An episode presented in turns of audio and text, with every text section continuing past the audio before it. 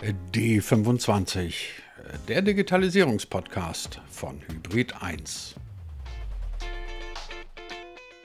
Tada, da sind wir mit der 100. Folge von D25. Denken Sie sich bitte hier an dieser Stelle eine virtuelle Hymne und ein bisschen virtuellen Applaus, den wir uns selber und natürlich Ihnen vor allem geben, weil Sie tatsächlich seit über einem Jahr 100 Folgen lang diesem Podcast zuhören, mit wachsender Zuhörerzahl, wenn wir das mal in dieser Bescheidenheit auch noch anmerken dürfen.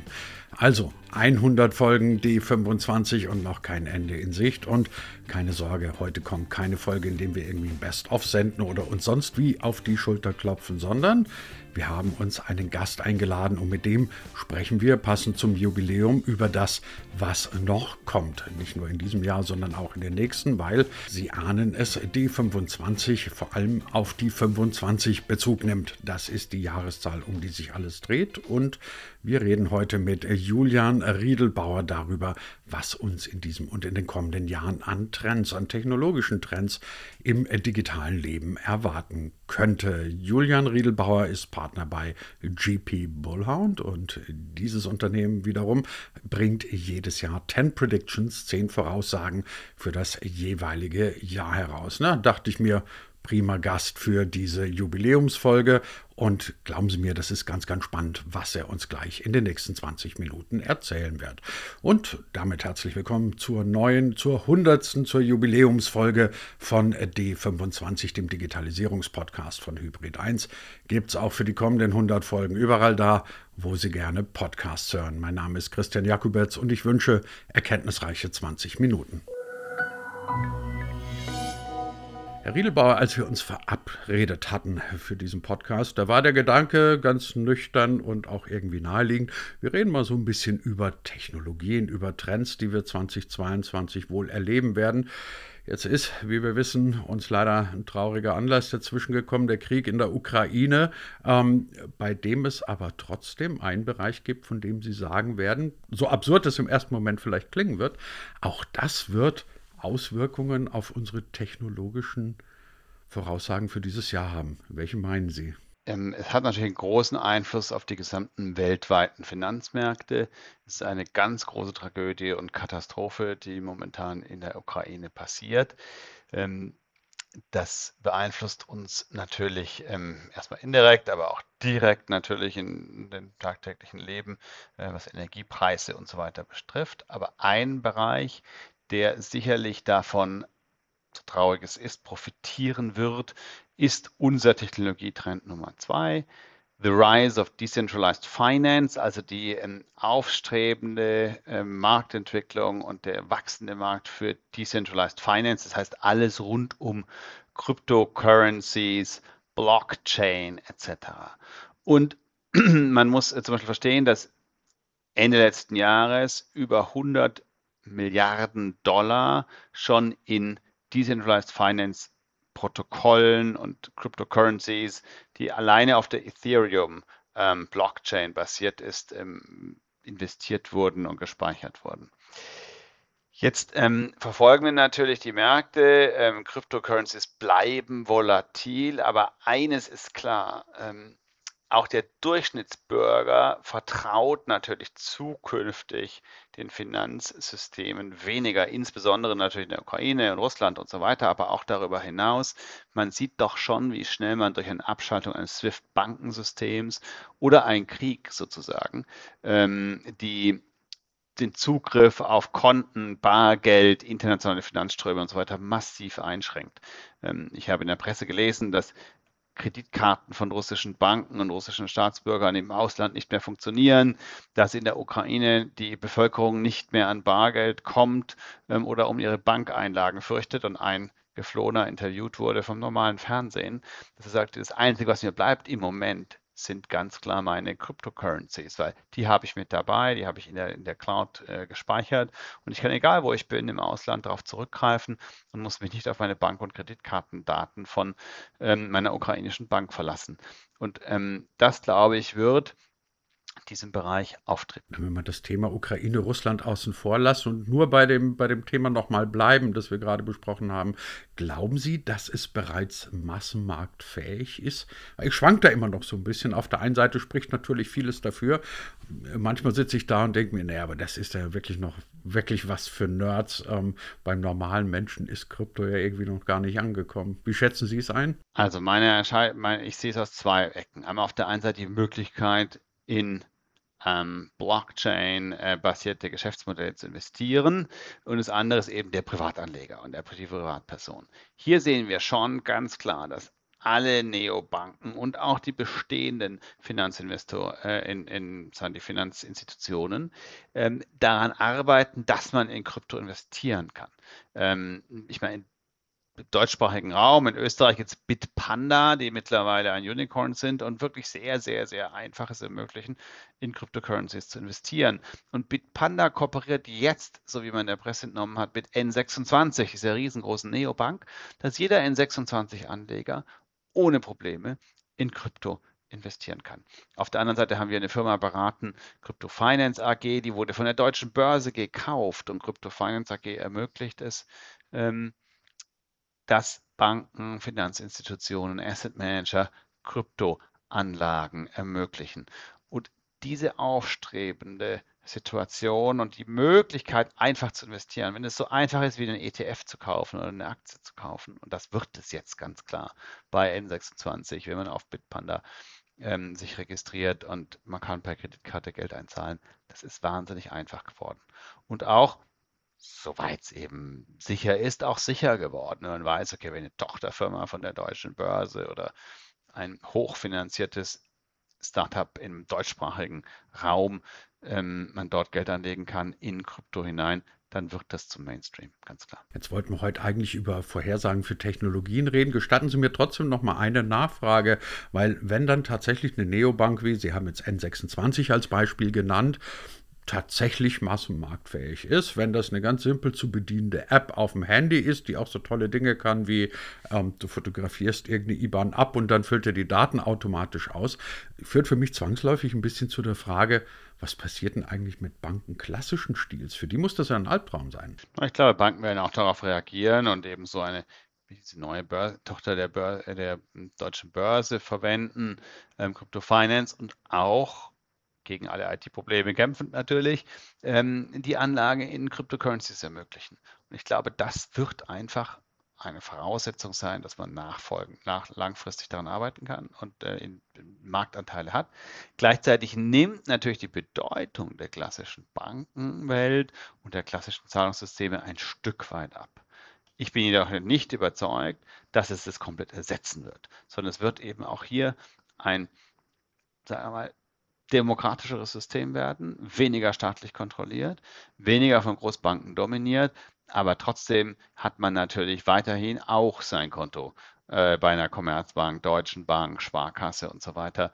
Allein schon für die Immobilienfinanzierung, wenn man eine Immobilie kauft oder wenn man einen persönlichen Ansprechpartner möchte, hat das auch klare Vorteile.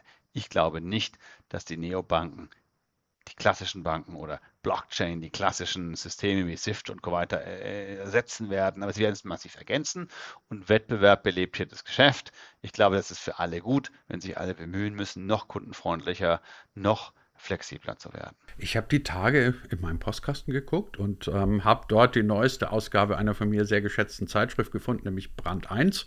Klammer auf, die Schleichwerbung mache ich gerne, Klammer zu. Brand 1 hat ein ganzes Sonderheft zum Thema gemacht oder ein Schwerpunktthema zum Thema Creator Economy. Das fand ich insofern sehr spannend, weil Creator Economy ja auch zu den Predictions gehört, die Sie für dieses Jahr in den Vordergrund mitgestellt haben. Ähm, und ich fand es insofern interessant, weil man Creator Economy ja von zwei Seiten aussehen kann. Die einen sagen, naja, so viel wird sich gar nicht ändern, weil es wird nach wie vor irgendwie so dieses Long-Tail-Phänomen geben. Vorne sind ein paar, die ganz gut verdienen und der Rest macht viel Content und verdient wenig. Andere sagen, das ändert eigentlich fast alles. Zu welcher, Neigung, äh, zu welcher, zu welcher Auffassung tendieren Sie? Ich bin überzeugt, dass die Creator Economy ein extrem wichtiger Wirtschaft und Medienzweig werden wird. Und es ist es auch schon. Ähm, wir haben natürlich auch hier die deutsche Brille auf, ähm, einen Heimatmarkt in einer ähm, deutschen Sprache, der natürlich begrenzt ist. Aber wenn Sie in USA zum Beispiel sehen, wo natürlich solche Trends auch häufig gesetzt werden, oder in Asien, dann sehen Sie, dass diese Influencer eine echte große Community sind. Und gleichzeitig demokratisiert es natürlich auch die Medien, wenn man sieht, okay, was ist jetzt gepostet an Informationen über ähm, nichtstaatliche Medien, so kann man natürlich sagen, okay, da gibt es Fake News auf der einen Seite oder nicht in typischen Medien und nicht staatlich kontrollierten Medien, in, in, in, in sagen wir mal, Ländern, wo de, de, die Staaten sehr stark die Medien versuchen zu beeinflussen und kontrollieren, ähm, sehen Sie natürlich einmal die ganzen, das ganze, die ganzen Fake News und die falschen Informationen, aber es gibt auch Demokratisierung von Nachrichten, Demokratisierung von Informationen. Und ähm, wir sehen es, dass die äh, Medienlandschaft sich damit massiv erweitert und ergänzt und man definitiv einen großen Wirtschaftszweig schafft. Weltweit nach unserer Research gibt es etwa 50 Millionen Influencer, die damit Geld verdienen ähm, oder Meinungen verbreiten. Wenn man tiefer drillt, wer, was sind wirkliche Jobs, die geschaffen werden, ähm, so gibt es eine Hochrechnung, dass es Ende 2020 ähm, schon alleine 400.000 Jobs in den USA abhängig sind von ähm, Social Media Creator Economy.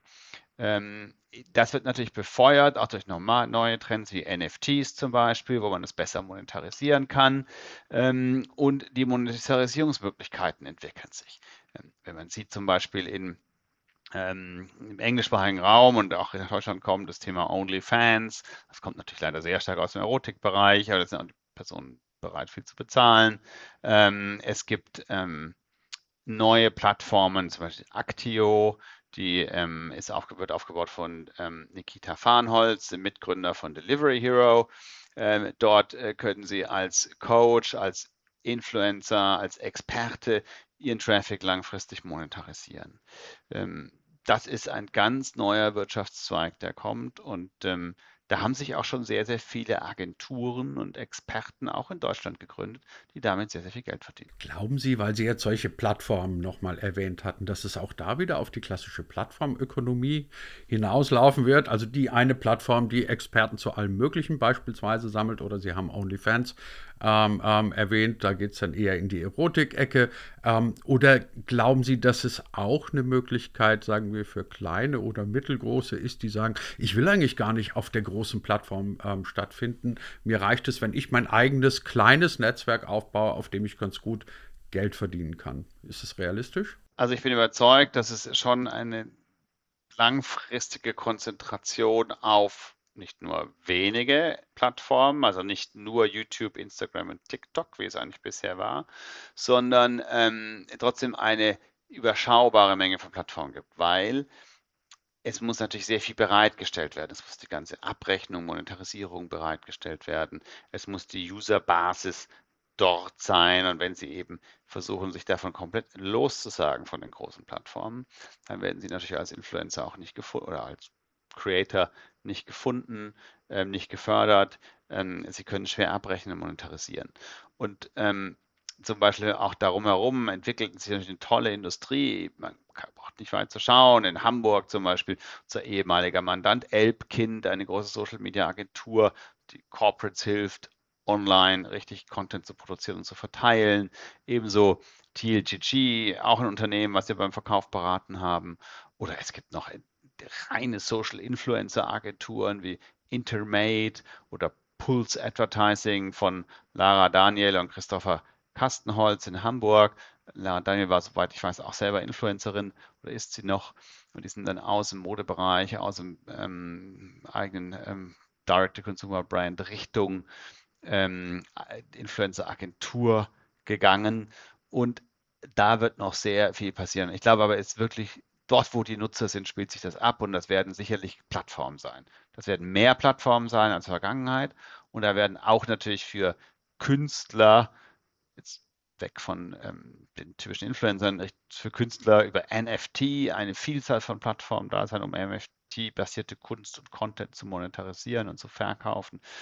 Aber es wird trotzdem brauchen sie eine gewisse User-Basis, damit es funktioniert. Können Sie mir vielleicht, Sie gestatten mir hoffentlich diese sehr banale Frage, aber die treibt mich immer noch um, den genauen Unterschied zwischen einem Influencer und einem Creator erklären? Ich habe es bis heute noch nicht so ganz kapiert. Also ich glaube, der Influencer, das ist meine Definition zumindest, ist ähm, produziert Content für ähm, eine bestimmte Audience und ähm, publiziert die auf den einschlägigen Kanälen. Ähm, da gehört auch natürlich LinkedIn dazu für die Business Influencer. Ein Creator kann sehr viel mehr sein. Also zum Beispiel ein DJ ist ein Creator, der nicht unbedingt ähm, Influencer äh, sein muss. Oder ein Künstler, der sein NFT-basiertes Kunstwerk verkauft. Gibt es einen deutschen Künstler, Castello, der hat jetzt einen riesen Goldwürfel produziert und verkauft dann Coins und den Castello-Coin. Ähm, aber die Basis ist ein riesengroßes ähm, Goldkunstwerk. Ähm, Castello ist kein Influencer meiner Ansicht nach, sondern ein Künstler, der eben etwas kreiert und ist Creator von diesem Kunstwerk. Ähm, und so weiter. Wir haben einen befreundeten Fotograf, der Top-Fotograf ist. Der ist ja kein Influencer und er wird nie ein Influencer sein, aber er ist Kreator und er Creator und er ähm, generiert Kunst und verkauft jetzt nach und nach über NFTs seinen Kunstbestand und seine Bilder, die er vorher nicht monetarisiert hat in dieser Form. Also insofern hat man hier eine sehr spannende Entwicklung meiner Ansicht nach. Und dann würde ich gerne noch über ein Thema mit Ihnen reden, bei dem ich mir ebenfalls äh, gedacht habe, oh, das ist interessant, ohne Ihre Predictions gelesen zu haben, sondern bei den eigenen Auswirkungen. Wir produzieren, das sage ich hier auch gerne, offen bei Hybrid 1 alle unsere multimedialen Formate mit der Creator Suite von Adobe. Und da gibt es immer einmal im Jahr eine neue Version, jetzt die 2022er Version.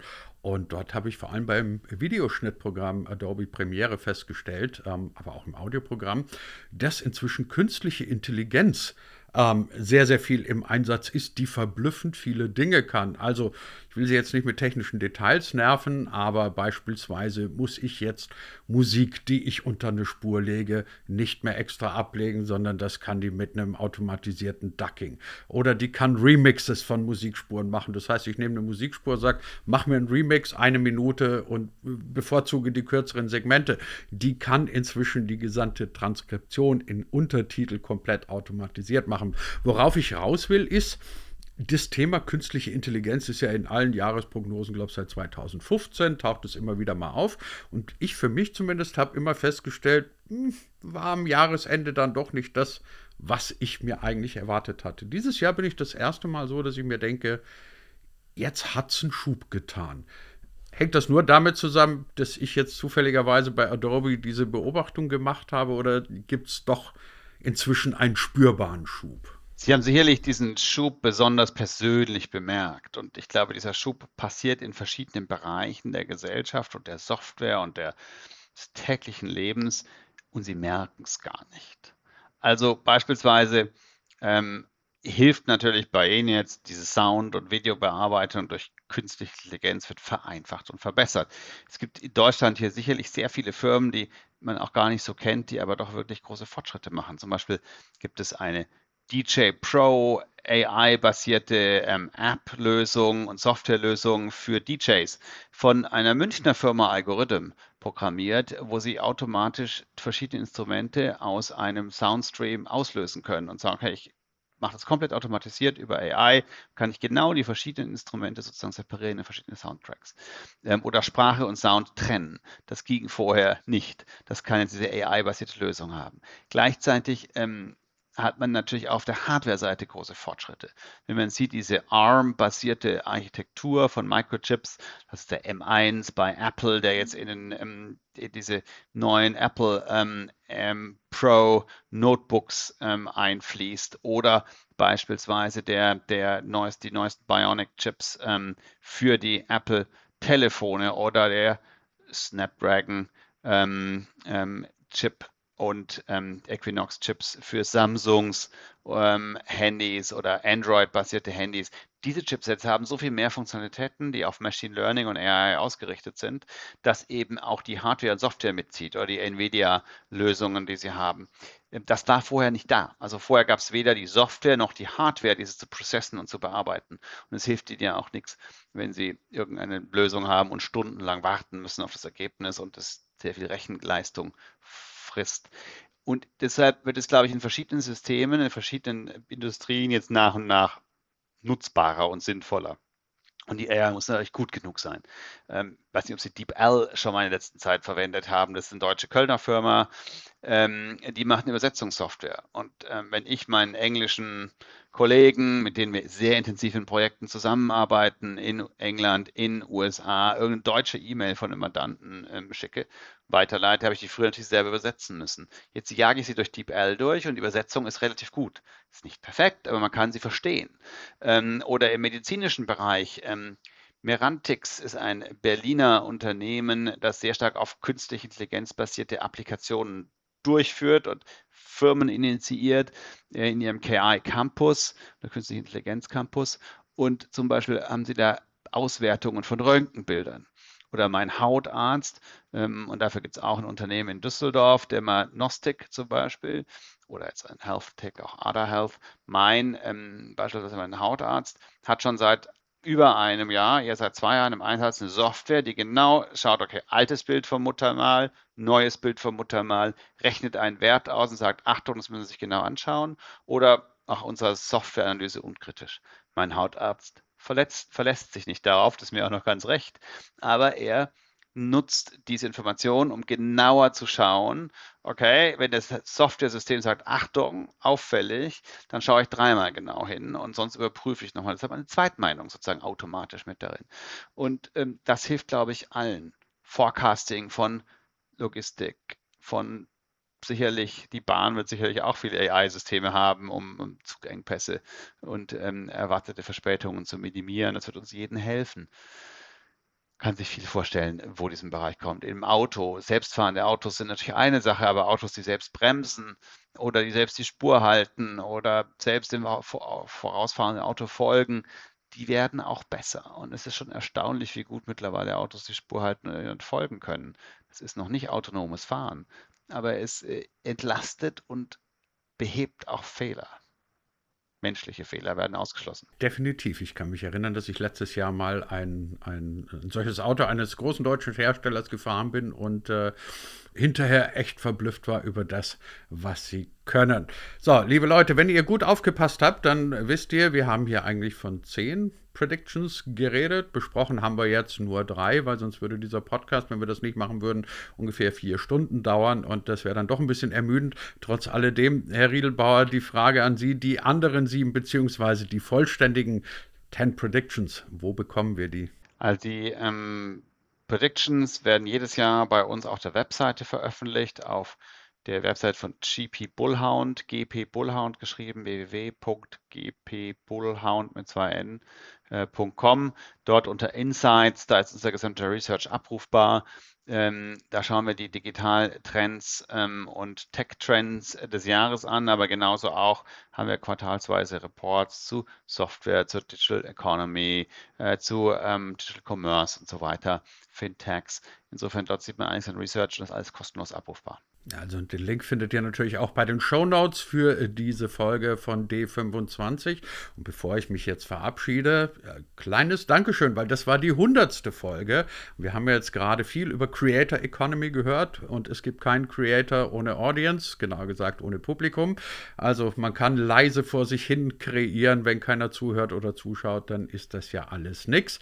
Wenn ihr nicht zugehört hättet, hätte es jetzt nicht diese hundertste Folge gegeben. Und ich denke mir, was wäre wäre für einen Digitalisierungspodcast mit D25 im Titel besser gewesen, als zur 100. Folge über unsere Aussichten in Sachen Technologietrends zu sprechen für das Jahr 2022. Das haben wir heute getan mit äh, Julian Riedelbauer von JP Bollhound. Herr Riedelbauer, ganz, ganz herzlichen Dank dafür. Herr Kubitz, Ihnen auch herzlichen Dank und vor allem natürlich an alle Zuseher und Zuhörer vielen Dank und ähm, es tut sich richtig was in der Digital Economy. Es geht vorwärts und wir werden das im täglichen Leben immer mehr spüren und vor allem als Entlastung spüren.